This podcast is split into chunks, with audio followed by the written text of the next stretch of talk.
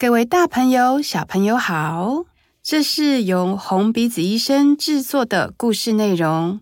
每个月有一则故事分享。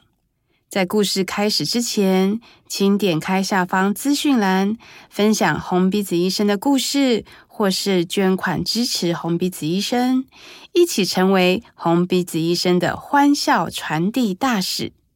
现在，我们戴上红鼻子。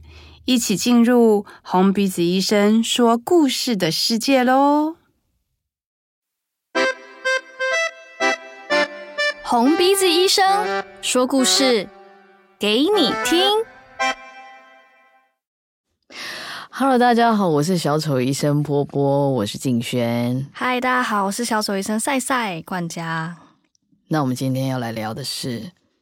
就是小丑医生的闲聊 talk 哦，没有，因为我好像闲聊的第一集跟第二集我有来录，那我那时候是跟博伟一起录，是，所以我有稍微的介绍过我跟小丑医生的渊源的，譬如说为什么想当啊，或是在医院遇到什么事情，嗯、所以今天就看你一枝独秀。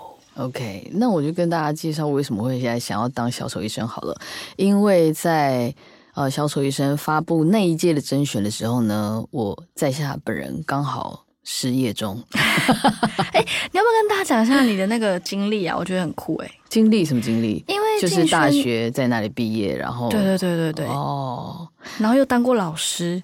哦，对，就是我大学呢是。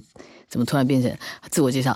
好，大学呢就是台艺大美术系毕业。酷。那后来呢，为什么会去考北艺的研究所表演组？是因为原来他不用英文啊，不用英文考试。你人生最大的阻碍是英文，是没错。就本人英文很烂，就发现哎，北艺大考表演组竟然不用英文，然后就考了，考了两年，哎，还考上了这样子。结果呢，在研究所毕业之后，就发现嗯。啊，暂时没有工作，所以我就去当了两年的国中老师。我那时候是从台北搬回台中，当了两年国中老师。你是全职的吗？对，要当班导的那种。呃，不用当班导，但是有时候会代替。班导去当班导这样哦，就是，但是你是每天都要进学校的那种，对对对，就领月薪，就是全职，几乎全职。然后晚上就是对啊，喝个下午茶。我曾经有一阵子很迷惘的时候，有问过静学，他就跟我说，当老师很棒啊，我一个月领多少钱，你知道吗？每天都去百货公司逛街，喝下午茶。对，但当老师唯一的坏处呢，就是你知道，他就是不自由。我个人就是追求自由的灵魂，这样。所以你是为了自由放弃老师，不是为了表演艺术放弃老师？好像有点不太神圣。但就是这样子，因缘际会之下就发现说，哦，好，自己个人的志业就好像没有很对于老师充满了热情，这件事情对就没有很啊。然后所以就毅然决然上了台北，结果呢，一上来台北是完全是一个。不知道在等待什么的状态，因为北艺毕业的人脉蛮广，可是你刚好一毕业就去当老师，对不对？有个断层。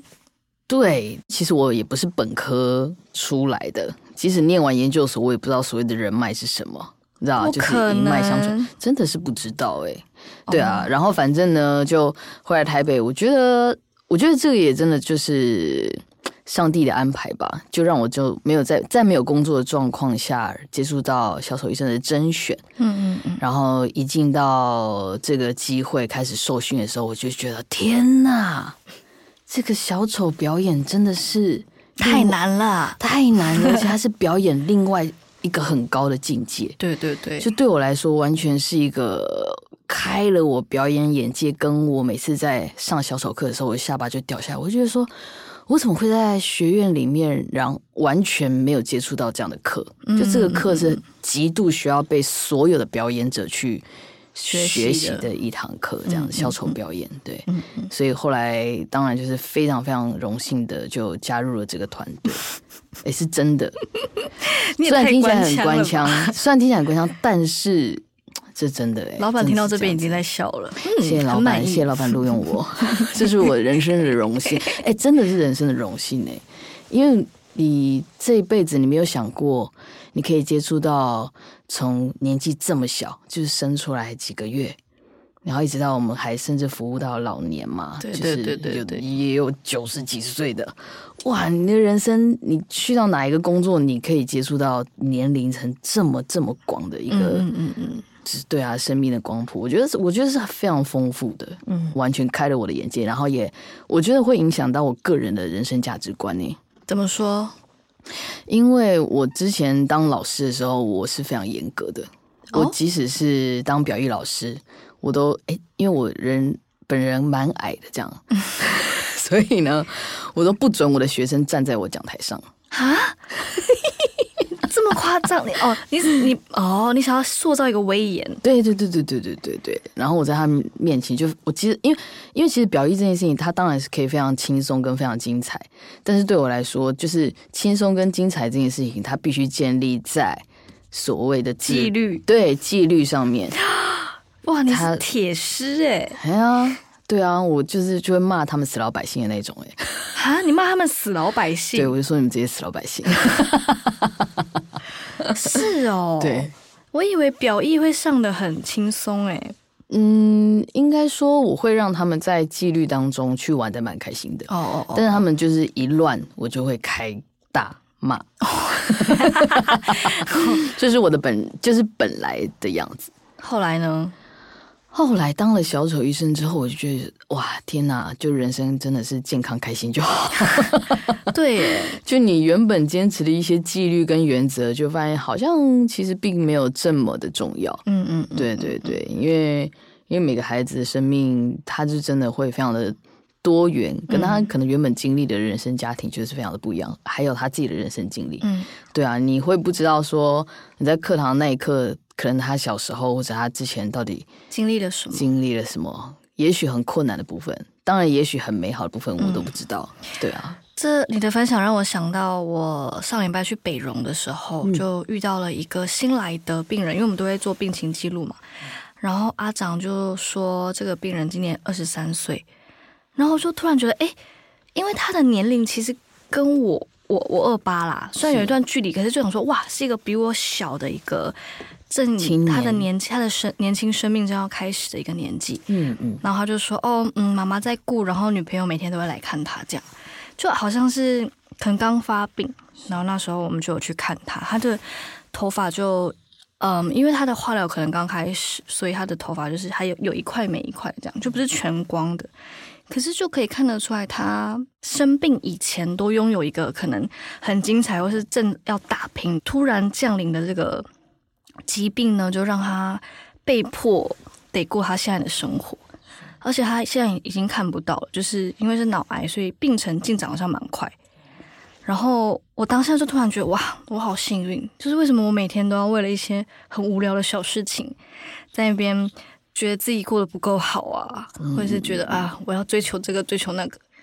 那一瞬间呢，我突然，因为有的时候面对小小孩。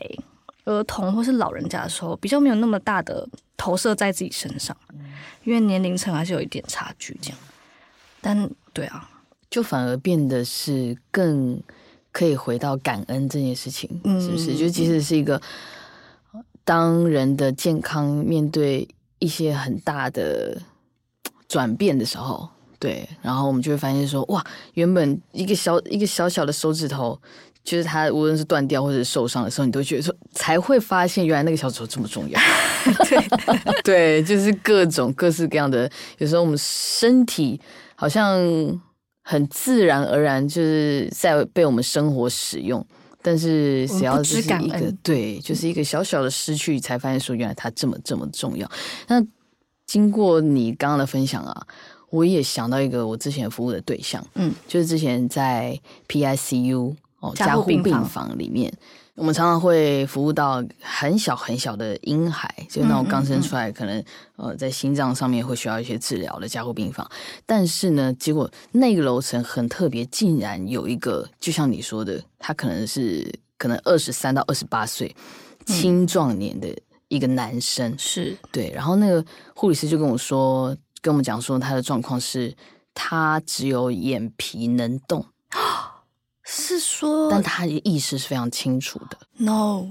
然后那时候，我跟火哥就是另外一位小丑医生伙伴，然后我们就在跟他服务的时候，我那时候一看到他，我想说：天呐，他超帅！居然是这个发展。第一个第一眼，的印象说他是一个，你知道，就是你，如果他在捷运上面，你就会觉得他是人生胜利组的那种，这么帅。对，他很帅，然后就是一百八十几，然后、嗯、然后这么帅，但是他就是躺在那边人，嗯嗯，只有眼眼皮能动这样子，眼珠子能动，嗯。然后那时候，因为我们之前上的那个 Pauline 老师的课嘛，嗯，就他不是会让我们去练习如何服务卧床的吗？对，所以我们那时候哦，我为了要送他一首歌，所以我就站在那个。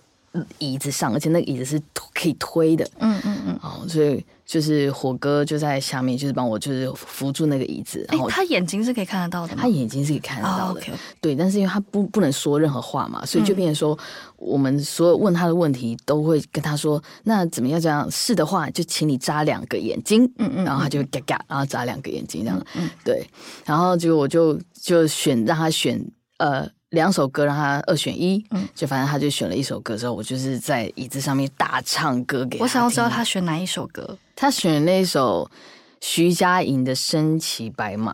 哇，真的是我们这个年纪的耶！对呀、啊，哦，对，然后我就是反正就是大唱《我心卡贝贝呀》那一首，然后就等他唱完了之后呢，他用眼皮。然后很快速的眨眼，嗯嗯，你知道吗？你知道那一瞬间就是给到哇，他用眼皮在给我掌声，你知道吗？哇，非常非常的惊喜，嗯嗯，然后也回应到 Pauline 老师讲的，就是当我们的肉身嗯。不断的，无论是多么的衰残这件事情，但是在感情上面就是一样的，就是我们就是人，可以做一个感情的连接跟共鸣，对，哇。我想知道他有多帅哦！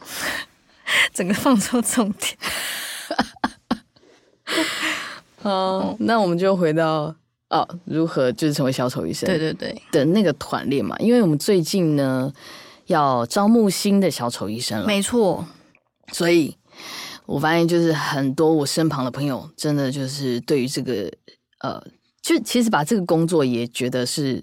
可以把它当做人生的志业，嗯嗯嗯嗯，然后想要来努力，嗯，所以就是也蓄势待发的来报名这样子。哎、欸，我身边有超多朋友问我的，那个多的程度是让我蛮惊讶的，因为我后来才发现，呃，红鼻子医生这个协会在这几年好像有默默的壮大，是，就是因为前几年还没那么有名吧？前几年我不太清楚、欸，哎，就是那个时候，譬如说我在跟人家说，哦，我在做小丑医生的培训，或是我等下要去当小丑医生，他们都会有点哈。那那什么？哦，对对对对对，然后我们就多了说明哦，因为我们在医院什么的，不要什么什么。但是现在很多就是我们说，哎，我们在做小手术，他说啊，我知道，很棒哎，哎，那个谁谁谁是不是在那里？对对对对对对对，就表示我们同事越来越多。而且还有一个我觉得有壮大原因，是因为我们去的据点越来越多了。是是是，我们现在还对去花莲啊、台东啊，对，甚至是在视讯上面，对对，我们也会服务屏东的。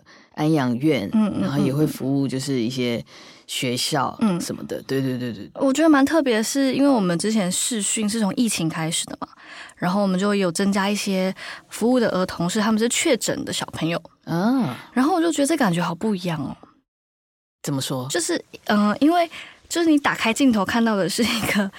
嗯，该怎么说呢？就是他们的模样跟那个气氛，其实跟我们平常服务的血液肿瘤科的小孩子还蛮不一样的。嗯嗯，但是又有一种，哎、欸，你很你很咄咄逼人，说不出来吗？嗯，好啦，就是首先他们的外观 真的好咄咄逼人。首先他们的外观就很不一样，这真的，是真的，是因为他们可能就是就像普，就是一般的幼稚园或是小学生，嗯嗯嗯、只是他们确诊只能在家，嗯，所以他就跟我们视讯，嗯，然后也会可以看得出来他们的个性很不一样，嗯，因为其实通常服务确诊的小朋友的时候，他们。大部分已经身体状况比较好了，嗯，所以有的可能就是单纯很害羞，有的可能就是脾气很不好，有的可能就是很开心这样。可是常常我们在陪伴，嗯，我们平常在医院陪伴的那些孩子们的时候，他们的性格很常受到身体状况的影响。是，譬如说他们真的很不舒服，嗯，他们今天在做治疗，他们就是没有办法那么有那么多变的一个情绪或是状态，这样，嗯，就是还蛮不一样的。满意了吗？这样问听众啊。所以如果你喜欢我们刚刚聊的话题的话呢，我们之后还会继续聊给大家听。没错，而且我们下一题的主题呢，会是关于新的小丑医生甄选的内容。好紧张哦！所以 你还你也在紧张是不是？光想到这个甄选，就觉得很紧张。所以如果是对甄选有兴趣的朋友的话呢，一定要锁定下一集哦。下次见，下次见，拜拜。红鼻子医生，我们下次再见。